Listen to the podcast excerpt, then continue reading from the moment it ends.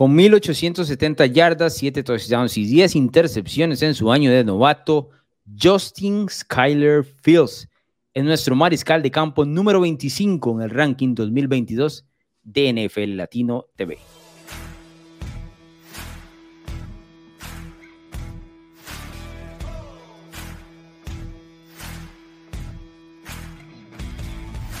Bruno Milano, no sé si recuerda usted, eh, Justin Fields mencionó en la, en la pretemporada 2021 que la NFL se hacía más lenta de lo que le esperaba, ¿no? No tardó muchísimo Justin Fields ser el mariscal de campo titular de Chicago y darse cuenta que la velocidad de temporada regular era otra cosa. Y quienes le pregunten si eventualmente llega a playoff, que es otro nivel todavía. Pero no, Fields no tuvo un grandísimo año de novato, pero aquí se ubica en el puesto número 25 de los 32 posibles dentro de la NFL. Como te mencionaba, menos de 2.000 yardas, una marca de dos victorias, ocho derrotas en 10 juegos eh, como titular, 7 touchdowns, 10 intercepciones y un rating de pasador de 73.2. Números fríos no son muy alentadores, seamos honestos. Pero me parece que aquí hay un cierto grado alto de culpa de lo que presentó Nagy a nivel ofensivo y lo que ha sido Chicago en cuanto a estructura o, la oportunidad que le dio Chicago Justin Fields de resaltar en su año de novato. Eh, ¿Estoy equivocado? ¿Lo es igual como estamos?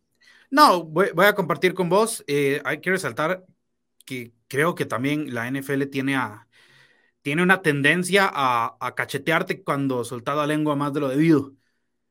No, a, ¿Qué le pasa a Bruno mirando con el esquema, con, los, con la batalla de predicciones? No, una, una, una, cosa, una cosa no, no tiene que ver con la otra porque lo mío Lo mío es, es, es, cambiante por lesiones y cosas así. Ah, eso es, eso es. sí, sí, sí. Pero el tema de Justin Fields es, es más complicado porque directamente van a por su cabeza. Y yo lo digo en un micrófono. Justin Fields lo dice también en un micrófono, pero él te tiene que, él tiene que, después de entrar a la temporada, con la gente que está ofendida porque les dijiste lentos. Sí. Y ahí es donde también puedes tener distintas pues, dificultades. Tuvo 12 fumbles, Justin Fields, lo cual tampoco no es, no es precisamente el, la mejor estadística que creo. Ese es una barbaridad. Es enorme, es casi número de Daniel Jones. Después, quiero decirte algo.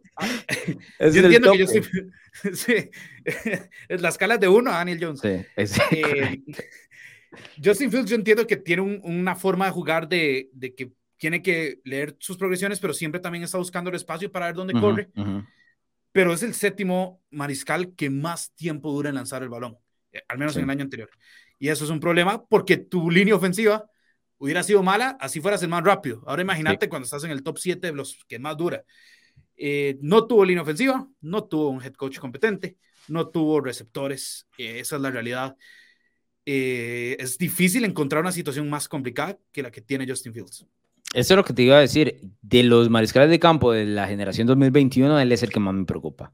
Y no precisamente por lo que él muestre, ¿no? Porque ha, sido muy poco el tiempo de juego que, ha tenido dentro de una situación favorable. Es precisamente eso, porque no hay una estructura a su alrededor y Chicago no parece que se la vaya a dar. Si notas ahora, le, le falta muchísimo talento a los Bears en cuanto a wide receivers.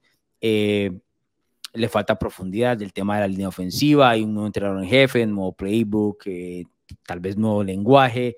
Eh, son muchos cambios, ¿no? Muchas alternativas, muchos, muchas dudas alrededor de Fields, ni siquiera por él, ¿no?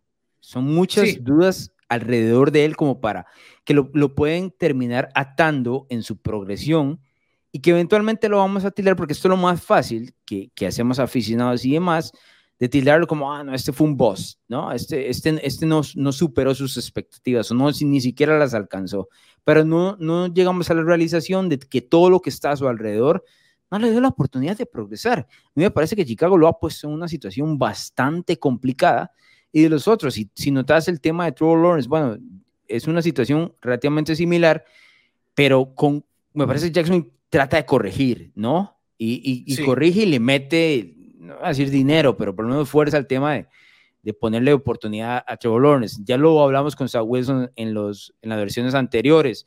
Eh, bueno, Trey Lance está en una situación indudablemente muy buena con Kyle Shanahan, no, Mac Jones, que se va a decir el, que tiene mejor estructura y demás. Justin Fields, Bruno Milano, es el que la tiene durísima, brother. La tiene durísima.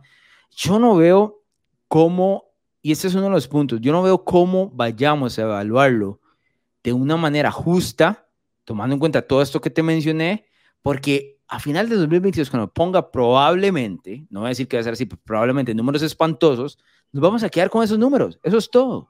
La narrativa no va a ir por lo que lo rodea por lo que le hizo falta por aquí, no. Va a ser porque Justin Fields no ha progresado como los otros eh, contemporáneos de, de, su 2021, de su camada 2021, ¿no? Me parece que esa va a ser la narrativa y va a ser injusta. Sumamente injusta, porque además, como vos decís, eh, el tema con Trevor Lawrence, dice eh, Jackson, bueno, Urban Meyer ciertamente no fue la mejor decisión. Traemos a Doug Peterson, ganador de Super Bowl, un coach respetado de, principio a fin en esta liga. Chicago despide a Matt y trae a Matt Eberfluss eh, lo conocerán en su casa. Eh, el tipo de corte defensivo, ¿verdad? Es que es, que es fatal para, para, un, para un mariscal joven, además. No solo eso, sueltan a Allen Robinson, su mejor receptor, y le traen de vuelta a Conor and Brown, que era el cuarto receptor de Green Bay, que no tenía más de un receptor uno. Después todos eran receptores tres o cuatro. Sí, y él era el cuarto. Brincaba de, de uno a cuatro. Exacto. y entonces en ese caso, Sam Brown era el sexto.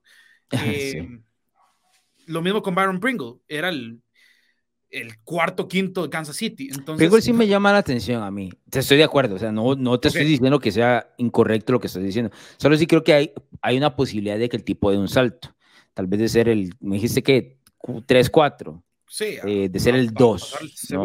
De ser de ser calidad 2, no va a ser claro. tipo Allen Robinson y demás. Él, él, es el único que en este caso me genera cierto tipo de intriga, pero el resto se ve complicadísimo. Ahora, también hablamos de la línea ofensiva, Alonso, fue pésima. Eh, Justin Fields jugó 10 partidos como titular y, lo capturaron 36 veces. O sea, lo capturaron más que muchos titulares de toda la temporada. Sí. Y Chicago tampoco hizo muchos movimientos para mejorar esa situación. Entonces, cuando yo, todo lo que hizo Chicago, en ningún momento me dicen a mí, estamos considerando mejorar el, el, el, clima para, para, Justin Fields. ¿no? En ningún momento me dicen a mí, ok, no, queremos que Justin Fields tenga un segundo año con más ayuda. En ningún momento. O sea, todo lo que puedan hacer para más bien perjudicarlo, lo hicieron. Lo cual es extraño porque el primer año de novato fue bastante perjudicial. Entonces, eh, yo estoy con vos. Me da mucho miedo el, el futuro de Justin Fields y y, también recalco lo que vos decís, no es por el talento de Justin Fields, es porque está en una situación donde le han disparado en las rodillas. Sí. Ahora, eh, vos tenías a Fields, viendo aquí los datos, número 26. Yo lo tenía número 24 y termina cayendo en la suma de puntos que hacemos acá en NFL Latino como número 25. Eh, pero menciono esto porque los dos lo tenemos por encima de Zach Wilson. ¿Cuál es la diferencia ahí? Porque los números de ninguno de los dos son espectaculares, mucho menos. Y podríamos inclinarnos en un tema de gustos uno o el otro. Eh, ¿Por qué ponemos a Fields por encima de Wilson? Bueno, de hecho, si me decís por gustos, a mí me gusta más el tipo maniscal que es a Wilson sobre Fields. Ajá. Pero yo siento, siento que el talento de Fields es superior al de Zach Wilson. Mm. Hasta cierto punto. Creo que, creo que tiene una polifuncionalidad también que, que, puede hacerlo un problema en, en, el esquema correcto. El tema es que el esquema no, no parece estar ahí. Pero yo siento que, el, que talento bruto, pues, creo que Justin Fields está por encima.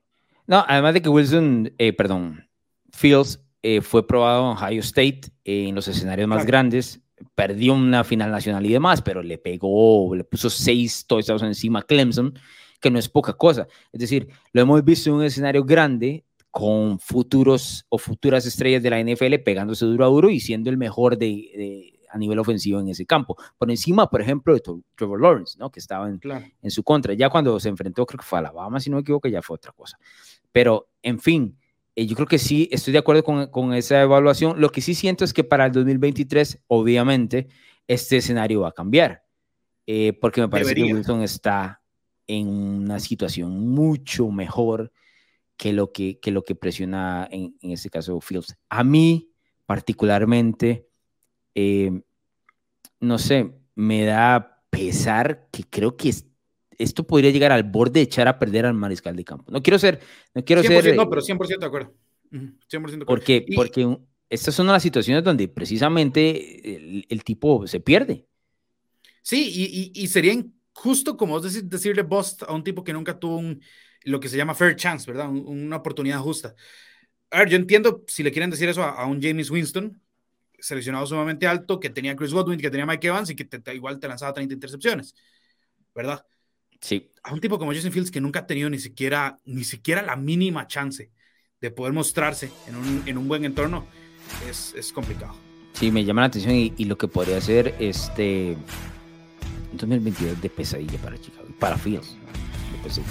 Pero bueno, Bruno Milano, decirle a la gente que nos siga a través de redes sociales como arroba NFL Latino TV y que le dé seguir a las diferentes plataformas de podcast de NFL Latino. ¿Te gustan los deportes, la cultura pop y opiniones diferentes? Narrativa X tiene todo lo que buscas, columnas, pensamientos, estadísticas, historias y documentales de todos tus deportes favoritos y de cultura pop. Todo contado a través de la pluma de diversos autores, con puntos de vista únicos y de cualquier parte del mundo. No busques más, Narrativa X es tu casa. Síguenos en Twitter como arroba narrativa-x y visítanos en narrativax.com. Te esperamos.